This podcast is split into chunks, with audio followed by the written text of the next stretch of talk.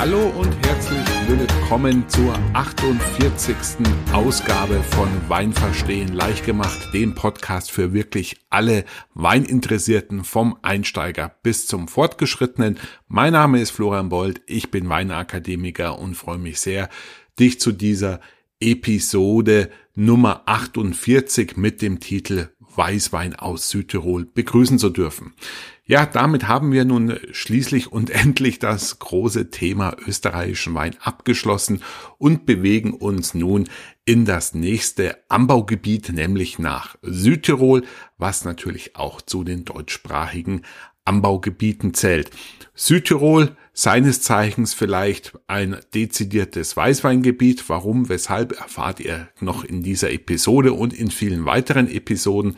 Ich habe viele Interviews geplant wieder mit spannenden Gesprächspartnern eben aus Südtirol mit Winzern und Vertretern auch von Verbänden. Da könnt ihr sehr gespannt sein und ich denke, für jeden werden auch neue Infos dabei sein und vor allem, und das ist ja das Wichtigste, auch leckere Weine.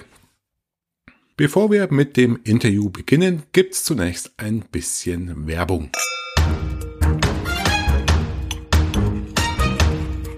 Ich freue mich sehr, dir mein erstes Commercial meines Kooperationspartners Fürst von Metternich präsentieren zu dürfen. Und zwar handelt es sich ja bei diesem Sekthaus um einen der ganz großen Namen und ganz klassischen Sekterzeuger, die man sicherlich auf jeden Fall schon mal gehört hat. Was man vielleicht weniger weiß, ist, dass Fürst von Metternich äh, traditionsmäßig auf das sehr berühmte Schloss Johannisberg im Rheingau zurückgeht und damit ist natürlich auch schon die Fokussierung als auf den Riesling quasi Gott gegeben. Das Rheingau ja seines Zeichens einer der renommiertesten Riesling-Anbaugebiete, geprägt durch die Südausrichtung der Anlagen und einer relativ nördlich gelegenen geografischen Position in der Nähe des 50. Breitengrades, so dass sich dort eine relativ hohe Tagesschwankung der Temperatur ergibt, also kühle Nächte, warme Tage, was einfach dazu äh, führt, dass die Reifung etwas verlangsamt abläuft und die gewünschte Säure in den Beeren erhalten bleibt, was einfach das A und O für die Sekterzeugung ist. Ihr kennt vielleicht schon die drei Riesling-Sekte von Fürst von Metternich. Da haben wir natürlich zum einen den trockenen, den Klassiker, den extra trocken und den Brüt. Es gibt aber auch einen Rosé trocken, der aus Spätburgunder gekeltert wird und auch einen weißen Sekt noch, der aus Chardonnay Trauben gekeltert worden ist. Wenn ihr die zwei weniger bekannten und vielleicht die drei Klassiker probieren möchtet, dann könnt ihr, liebe Hörer, ähm, auf dem Webshop www.freshenet-onlineshop.de 20% sparen, wenn ihr den Gutscheincode Podcast 2021 dort in dem Webshop eingebt und mehr als 49,95 Euro ausgibt und dieser Gutschein ist gültig bis zum 1.11.2021.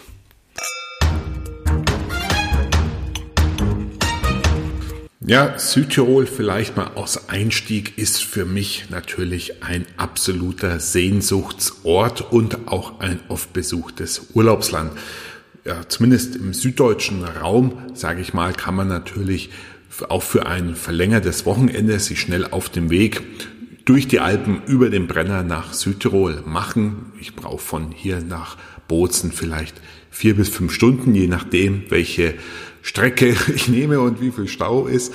Aber es ist natürlich einfach eine wirklich faszinierende Gegend, landschaftlich besonders eindrucksvoll. Natürlich die hohen Berge gepaart mit einem ja schon deutlich wärmeren Klima, wie es jetzt nördlich der Alpen ist, die natürlich in vielen Fällen eine große Barriere, eine Wetterscheide darstellen, so dass natürlich das Klima in Südtirol schon sich deutlich unterscheidet von den bisherigen Anbaugebieten, die wir im Rahmen dieses Podcasts im deutschsprachigen Raum besprochen haben.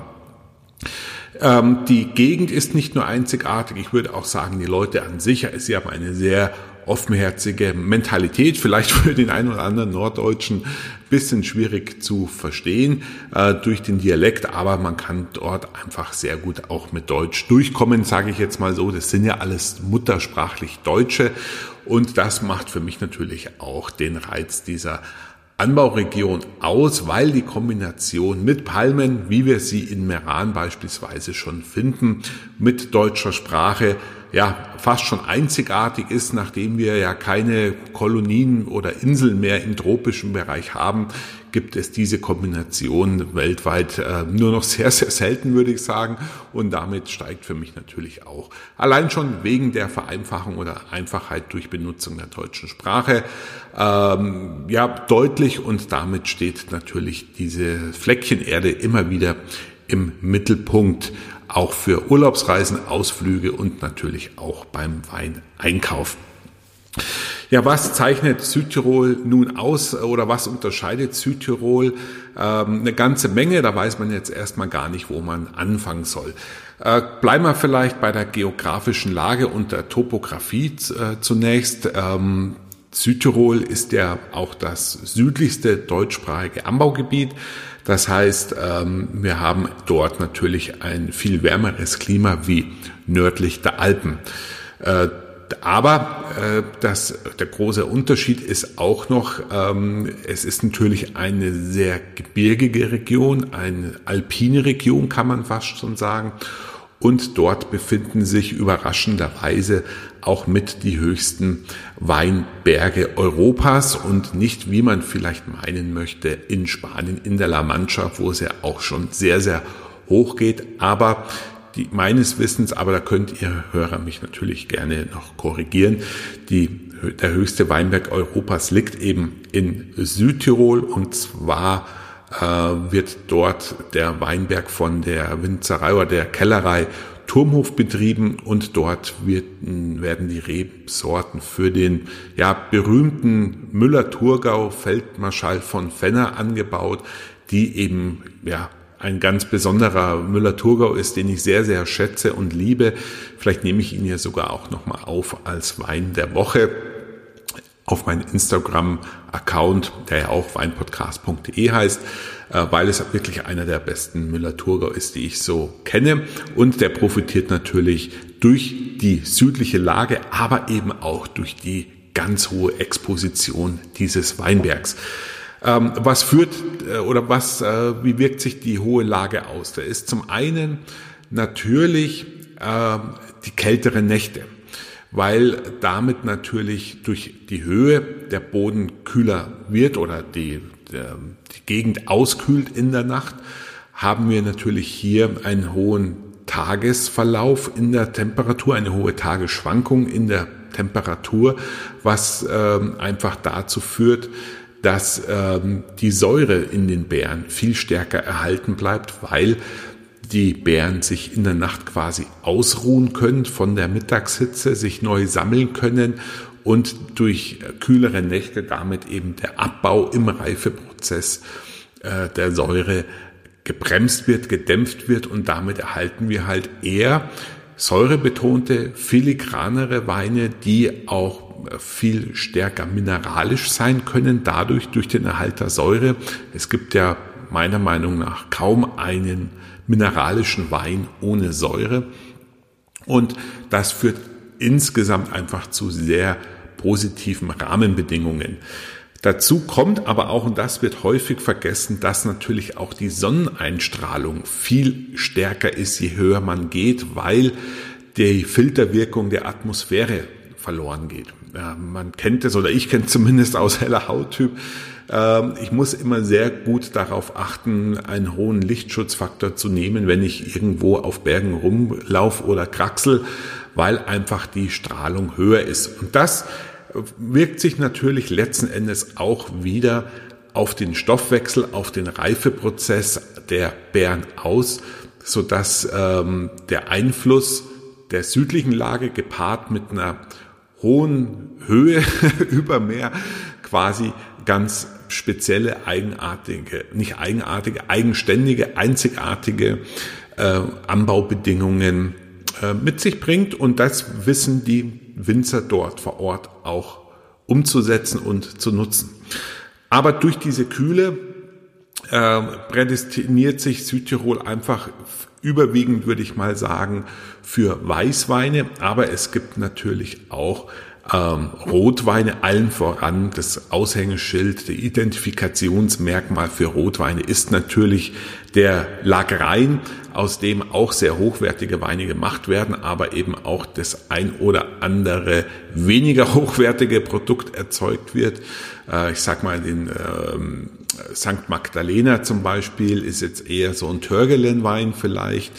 Und äh, der kaltere Seewein, der ja manchmal auch dann eben ein Rotwein ist, ähm, kennt man vielleicht auch eher von den Törgelen-Stuben, äh, wo es zünftig hergeht mit Volksmusik und so weiter und so fort. Das sind aber jetzt, würde ich mal sagen, nicht Weine mit dem allerhöchsten Qualitätsanspruch.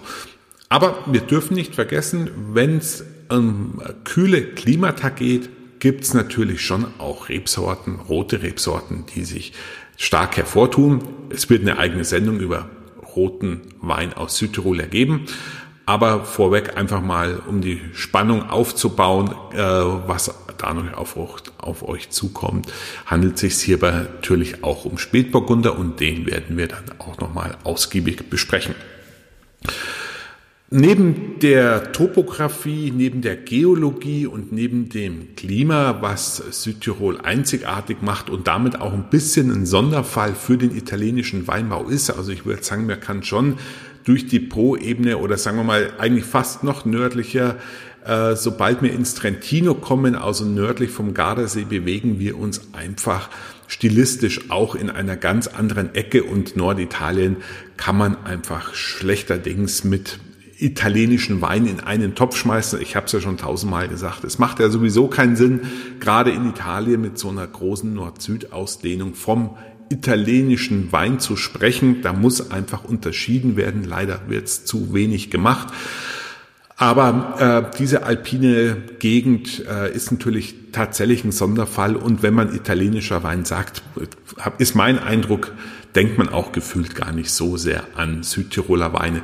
Ein bisschen in diese Ausnahmerolle kann man vielleicht noch ähm, Friaul, ähm, Julisch Friaul mit einbeziehen. Dort sind ja auch, sage ich mal, bergische Rahmenbedingungen vorhanden, die sich auch in einer eigenen Stilistik niederschlagen, ist aber jetzt natürlich auch mengenmäßig und bekanntheitsmäßig auch nicht an vorderster Stelle, so dass diese beiden Anbaugebiete einfach wirklich ein Sonderfall, ein guter, ein besonderer Sonderfall für den italienischen Weinbau sind. Eine Sache, die mir auch noch wichtig ist, und wir kommen da in den Interviews sicherlich auch noch mal zu sprechen drauf. Es gibt natürlich eine Unmenge an äh, Anzahl an Winzern in Südtirol, oftmals nur im Nebenerwerb, mit extrem kleinen Anbauflächen. Ich habe irgendwie im Kopf, aber das wird in den, werden ich da mit den Interviews auch nochmal herausarbeiten, die durchschnittliche Anbaugröße von diesen Weinbauern äh, bewegt sich irgendwo um ein bis zwei Hektar, also wirklich geringste Anbauflächen und da macht es natürlich keinen Sinn, aus dieser kleinen Erntemenge Weine selber zu machen.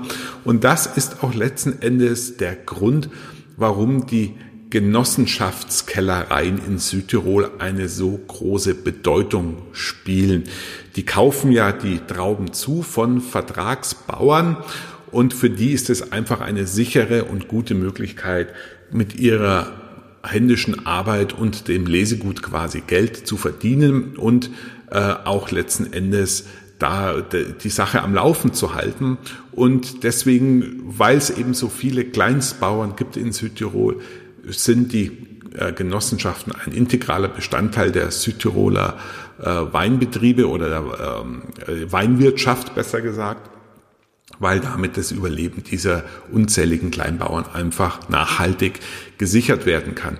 Die große Kunst ist nun für die Kellereien aus der ähm, Anlieferung verschiedensten Lesematerial von einer großen Anzahl an Vertragsbauern ähm, nachhaltig und vor allem auch reproduzierbar gute Qualität zu erzeugen. Da werden natürlich auch Rahmenbedingungen vorgegeben, wie die Weinbauern äh, wirtschaften müssen.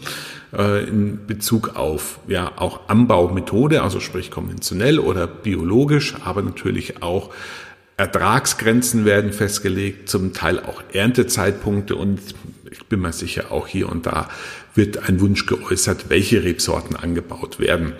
Und ich finde, äh, im Gegensatz zu vielen anderen Regionen sind die Weine aus den Genossenschaftskellereien in Südtirol wirklich sehr, sehr gute Weine. Ähm, die unterscheiden sich natürlich auch. Mein persönlicher Favorit ist aber die Kellerei Terlan zum Beispiel, die für mich wirklich hervorragende Weine macht, die auch ein gutes Marketing haben, sehr bekannt sind, äh, berühmt sind vielleicht sogar schon und auch eine große Range an Qualitätsstufen und Weinen haben.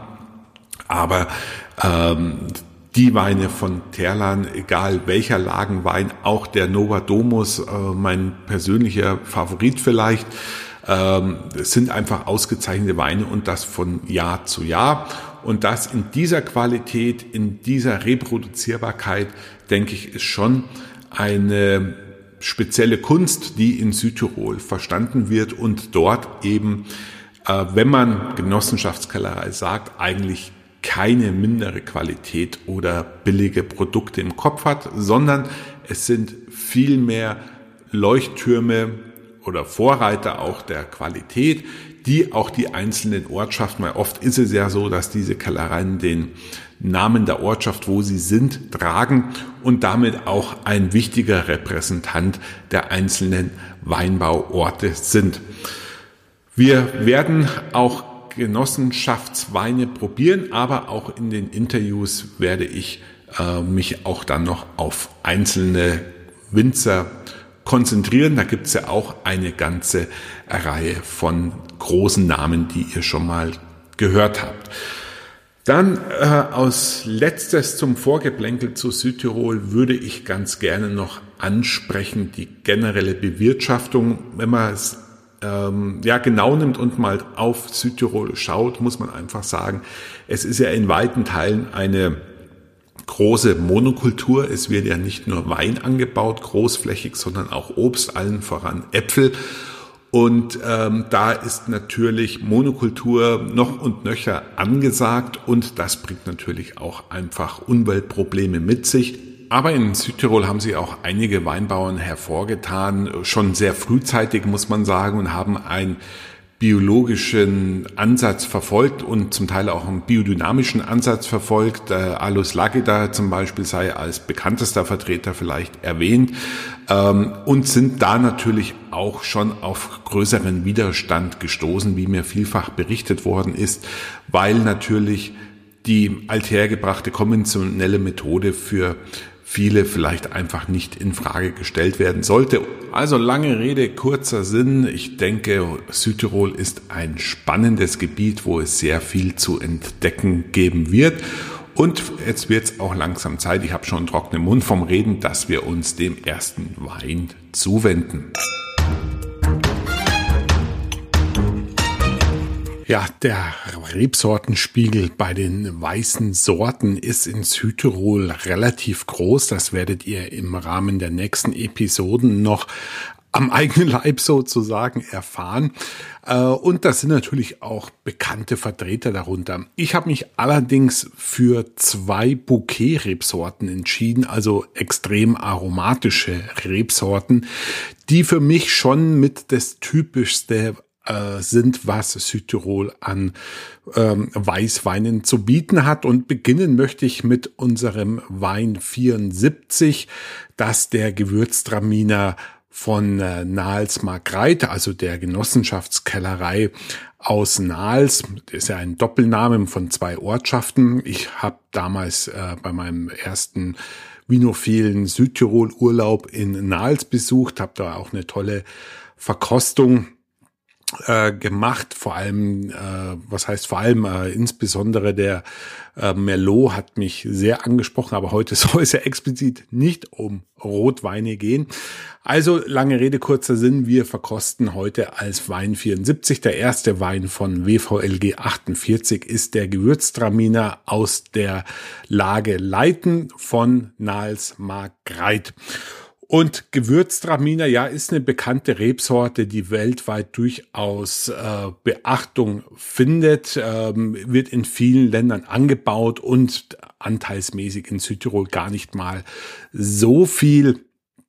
Am häufigsten ist sie in Frankreich anzutreffen. Das soll schon ein kleiner Vorgeschmack sein. Wenn wir übers Elsass sprechen, wird uns vielleicht auch nochmal der Gewürztraminer begegnen.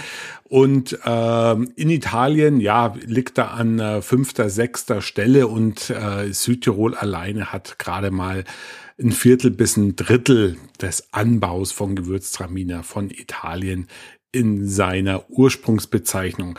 Aber Gewürztraminer, der Name legt es zumindest nahe, äh, ist eine sehr typische äh, Südtiroler Rebsorte, wo man jetzt auch allein schon wegen den Namen darauf schließen könnte, dass die Rebsorte aus Südtirol stammt, weil dort ja die, kleine Ortschaft Dramin zu finden ist, etwas südlich von Kaltern gelegen.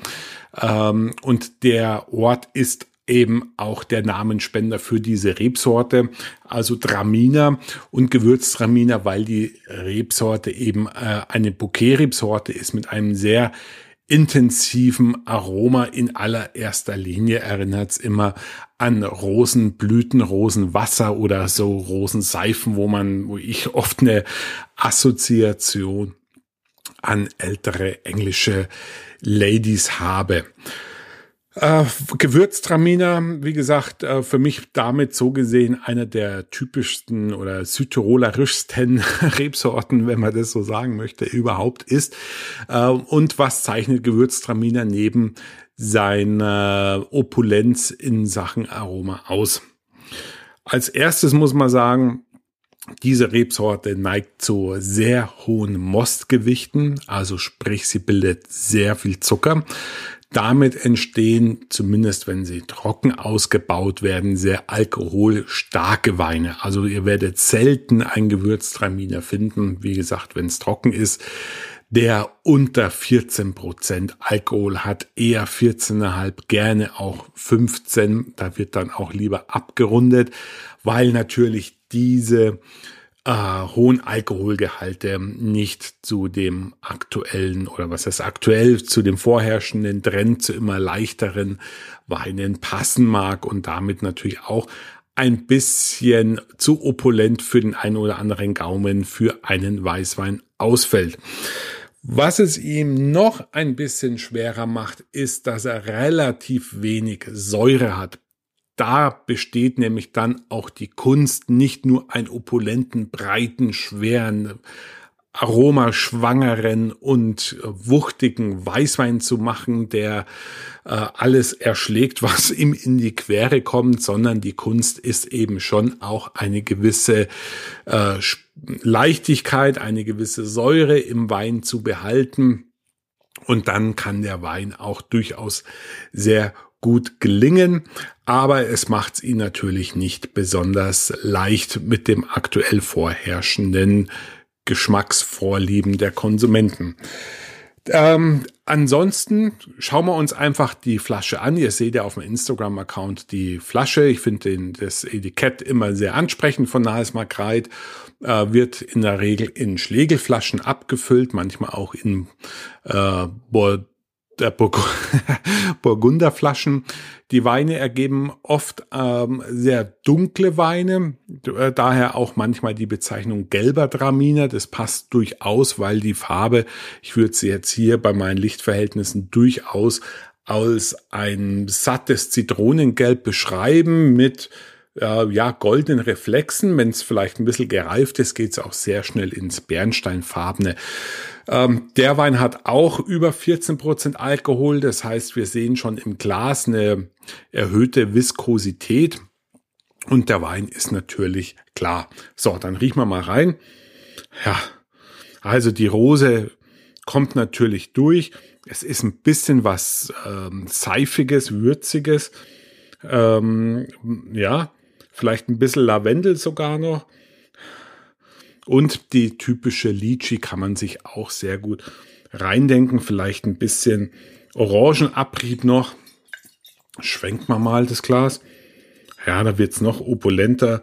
noch kräftiger im Aroma. Also Rosenblätter und Lychee ist hier sehr typisch, aber in der Gesamterscheinung würde ich ihn jetzt gar nicht so sehr als typischen Gewürztraminer, wie man ihn in Deutschland kennt oder vielleicht auch aus dem Elsass, sondern hier ist schon eine gewisse Säure vorhanden und die Aromen sind für diese Rebsorte in diesem Wein eher zurückhaltend, also nicht ganz so opulent und aus dem Glas springend, wie man es bei dieser Rebsorte normalerweise kennt.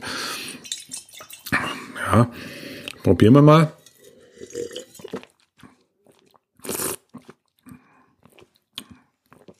Ja, im Mund ist schon ganz schön kräftig, mein lieber Scholli.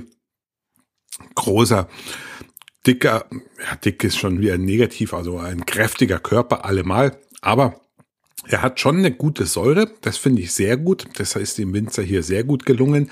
Der, das stellt ein gutes Gegengewicht zu der Opulenz dar, sodass der Wein nicht zu breit, zu barock erscheint. Hm. Hat auch eine schöne herbe Note, die mich mh, hm, ja an Limette vielleicht ein bisschen erinnert, vielleicht ein bisschen Grapefruit, ein bisschen Chili, ein bisschen ähm, altmodisch, würde ich vielleicht sogar sagen. Aber wie gesagt, was mir hier äh, wichtig ist zu betonen, eine schöne Säure, äh, durchaus einen leichteren Körper, schön trocken, gar nicht so schwer im Mund, äh, wie er einem vorkommt. Hm. In der Nase, aber trotz alledem typisch und diese leichtere Gangart würde ich dann schon als typisch Südtiroler Interpretation von Gewürztraminer bezeichnen. Also mir gefällt der Wein sehr gut. Ich kann ihn mir aus Essensbegleiter gut vorstellen. Ähm, an was denke ich da? Ja, vielleicht sogar an grünen Spargel mit einer kräftigen Soße. Ähm, in die Richtung. Also ich schon ein bisschen eine grüne Aromatik habe ich schon. Und natürlich auch dieses englische, herrschaftliche mit der Rosenblüte. Da bin ich immer irgendwie gedanklich in englischen Gärten. Ich weiß auch nicht. Oder auf einer Bundeskartenschau oder sowas. Also, mm, oder einfach auch Standalone. Ich meine, er ist einfach schon fett. Also man kann schon ihn einfach auch so trinken und wird irgendwie von diesem Wein alleine auch schon satt. Hm aber wirklich gut gemacht und für 12 Euro einfach total angemessen. Ja, ich glaube, das war's zu diesem Wein. Lasst uns den zweiten Wein anschauen, Wein Nummer 75, und zwar den Gold Muscatella beziehungsweise auf Italienisch steht es ja auch auf dem Etikett noch drauf, wie ihr ja hier im Player sehen könnt oder auf Instagram. Muscato Giallo. Ähm, ja, eine äh, auch für mich, äh, ab, also zunächst mal eine, eine Bouquet-Rebsorte, gar keine Frage. Und äh, auch für mich irgendwie der Inbegriff von Südtiroler äh, Weißwein. Natürlich haben wir, wie gesagt, hier ähm, die klassischen Vertreter wie Riesling etc. auch noch in äh, Südtirol angebaut, aber ähm, ja, der Goldmuskateller, ich habe ihn dort zumindest zum ersten Mal ähm, kennengelernt und ähm, war mir vorher nicht bekannt. Deswegen ist für mich einfach die Assoziation irgendwie mh, mm, ja mit Südtirol stark verbunden und er spielt dort auch eine Rolle. Viele Erzeuger bauen Goldmuskatelle an und bauen ihn auch restsüß aus. Dieser hier ist allerdings trocken und von der ja durchaus sehr guten und bekannten Genossenschaftskellerei St. Michael Eppern. Also auch hier wieder ein Doppelname, ähm, weil die Kellerei quasi die oder die beiden Ortschaften sind die Heimat dieser Kellerei. Ich hatte die auch schon besucht. Ein sehr großes Portfolio und für mich ähm, ja ganz weit hervorstechend ist der Süßwein Constantia von denen. Den könnt ihr auch noch mal probieren. Aber heute haben wir eben den äh, Goldmuskateller. Wie gesagt, auch noch mal eine Ja, ähm, Bouquet-Rebsorte auf alle Fälle, also auch wieder sehr ähm, herausdrängend aus dem Glas. Die typischen Noten, wie der Name sagt, ist natürlich Muskat. Das hat man hier ganz stark. Also was Nussiges, ähm, fast Medizinales und was, äh, deswegen komme ich drauf, weil ähm, Salbei, was Würziges, Kräuter hier stark mit reinspielen. Deswegen hat für mich schon was Medizinales und wenn der jetzt trocken ausgebaut ist, zum Beispiel zu einem ähm, Saltimbocca, kann ich mir das durchaus vorstellen. Die Farbe vom Gold Muscatella ähm, deutlich blasser. Äh, ich würde hier von einem blassen Zitronengelb sprechen, vielleicht sogar grünliche Reflexe, also schon eine ganz andere Hausnummer wie äh, der Gewürztraminer gerade eben. In der Nase, wie gesagt, Intensität auch sehr ausgeprägt, aber er wirkt auf jeden Fall in der Nase schon deutlich leichter und eleganter. Dann schwenkt man nochmal das Glas. Ja, ändert sich so gesehen erstmal nichts. Ist ja jetzt für reduktiv ausgebaute Weine nicht so äh, speziell. Mhm. Hm. Ja, äh, die Muskatnuss haut richtig rein. Da erinnere ich mich dran, wenn man Kartoffelbrei macht und frische Muskatnuss drüber reibt. Das ist dann dieser Duft von dieser frisch geriebenen Muskatnuss, den habe ich hier auch im Mund, deswegen ja, kann ich es mir zu Kartoffelbrei äh, durchaus vorstellen, weil der Wein auch sehr frisch ist. Er hat eine lebhafte Säure, das zeichnet der Muscatella ja, wenn es gut gemacht ist, schon aus. Er ist trocken und äh, diese durchaus ähm, Säure betont ist zu viel gesagt, aber die spürbare Säure würde jetzt auch zu so einer butterlastigen, etwas schwereren Speise wie Kartoffelbrei durchaus als äh, Erleichterung durchaus gut funktionieren. Hm. Die krautigen Noten hinten nach, sehr ätherisch, sehr ölig, aber nicht zu vordergründig. Also es ist schon eine komplexe Sache, nicht zu einseitig, nicht zu einfach gehalten. Es ist ein sehr typischer Muscatella mit den ganz typischen aromatischen ähm, Eigenheiten, was ihn einfach sehr leicht zu erkennen lässt. Mit Bouquet-Rebsorten tut man sich ja eh immer leichter. Und ähm, ja, ich bin ganz froh, dass der hier trocken ausgebaut ist, weil sonst wird es einfach wieder ein bisschen schwerer, dickflüssiger. Also mir gefällt der gut. Ähm, er ist sehr würzig, äh, kann man auch standalone trinken. Aus Essensbegleiter schränkt es ein bisschen ein, weil er hat jetzt nicht so viel Bums ähm, wie ein Gewürztraminer und die Südtiroler Speisen sind ja manchmal schon ein bisschen deftiger, wenn man da an die buttergeschwenkten Knödel denkt. Aber auch hier, wenn, wenn man das macht, zum Beispiel ein Speckknödel mit einer Salbeibutter, dann kann ich mir den hier einfach schon gut vorstellen, weil die Säure einfach ein ganz gutes Gegengewicht zu dem schweren Butter in der Speise äh, darstellen kann. Also insofern passt es einfach auch hier wieder regionale Weine zu regionalen Speisen passt einfach sehr gut. Die Länge des Weins ist auch äh, gut. Ja, der ist jetzt nicht ganz so lang wie der Gewürztraminer. Hm. Aber durchaus lecker, schöner Trinkfluss. Nicht der allerkomplexeste Wein. Ähm, insofern mit 10 Euro ungefähr durchaus angemessen bei einer guten Qualität und einem guten Preis-Leistungsverhältnis. Ja, das soll es gewesen sein mit dem praktischen Einstieg für die Südtiroler Weißweine. Wie gesagt, ich habe mich jetzt hier zum Einstieg für, für mich gefühlt, ich werde es aber nochmal diskutieren, für mich gefühlt mit die beiden Identifikationsmerkmale Gewürztraminer Goldmuskateller. Das ist für mich so das typischste, was man in Südtirol an Weinen finden kann im Sinne eines äh, Alleinstellungsmerkmals oder ein bisschen als Besonderheit. Und in den nächsten Episoden werden wir uns dann auch noch mit äh, in Anführungszeichen gewöhnlicheren Rebsorten wie beispielsweise äh, Riesling beschäftigen und werden uns auch anschauen, wie Riesling in Südtirol funktioniert. Ja, probiert's einfach durch. Ich denke mal, die meisten von euch werden auch schon in Südtirol Urlaub gemacht haben und haben da den einen oder anderen Wein probiert. Ähm, das war der Auftakt. Die nächsten Folgen werden dann eine schöne Packung an Weißweinen für euch bereithalten. So, und damit sind wir schon wieder am Ende mit der Einleitung zu, Rü zu Südtirol.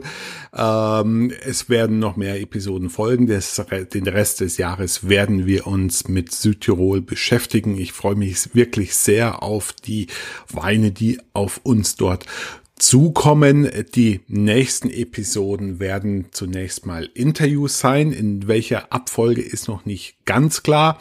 Ähm, aber die nächste Kellerei, die wir hier in Gespräch haben werden, ist die Eisakthaler Kellerei aus Klausen, wo wir ähm, einige Weine, Weißweine aus deren Sortiment verkosten werden.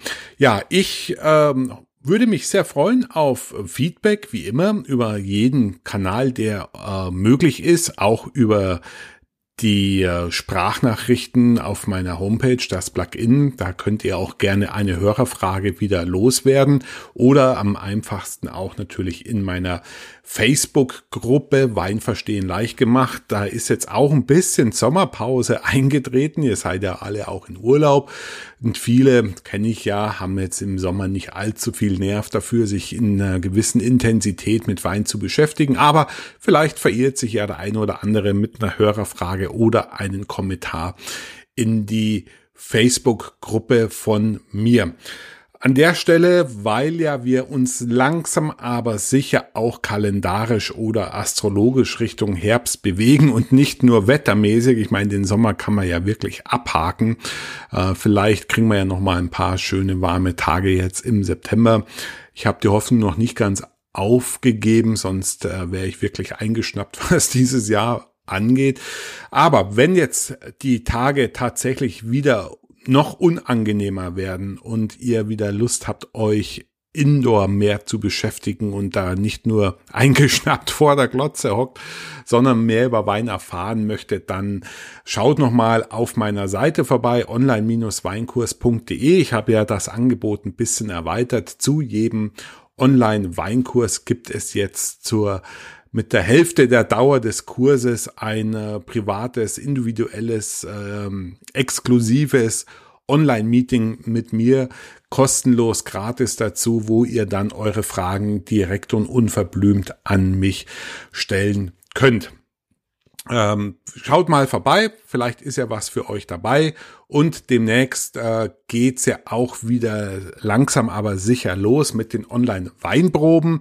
Da könnt ihr auch auf meine Seite weinprobe.live schauen, wenn ihr eine moderierte Weinprobe mit mir gemeinsam machen wollt. Ich denke, es ist auch langsam aber sicher wieder möglich, zumindest im freien Präsenzveranstaltungen abzuhalten, äh, unter den Hygienemaßnahmen natürlich. Ähm, und wer Lust auf das hat, kann auf die Seite ähm, weinprobe.live schauen oder wir machen es wie letzten Winter üblich rein virtuell, sprich über Skype oder Zoom. Der kann sich dort umsehen und mich buchen und die Weine von mir direkt bequem nach Hause geliefert bekommen und dann verbringen wir einen schönen und weinseligen Abend zusammen vom Rechner oder auf eurer Terrasse oder wo immer die Veranstaltung stattfinden soll. Also es wird langsam wieder Zeit, sich mit Wein intensiver zu beschäftigen und nicht nur zu trinken. Da gibt's verschiedene Angebote und ich freue mich von euch zu hören und verbleibe in diesem Sinne mit dem letzten Hinweis. Fast hätte ich's vergessen. Habt noch das Ahrtal im Hinterkopf. Wenn ihr eine Hand frei habt oder Bedarf am Wein habt, kauft bei den Ahrtaler Winzern oder hilft ihnen bei der kurz bevorstehenden Lese. Zum Teil hat sie auch schon angefangen zu dem Zeitpunkt, wo ihr das hört. Und das soll es jetzt wirklich gewesen sein. Ich verbleibe wie immer mit genussreichen Grüßen aus München. Euer Florian. Bis zum nächsten Mal. Ciao. Servus.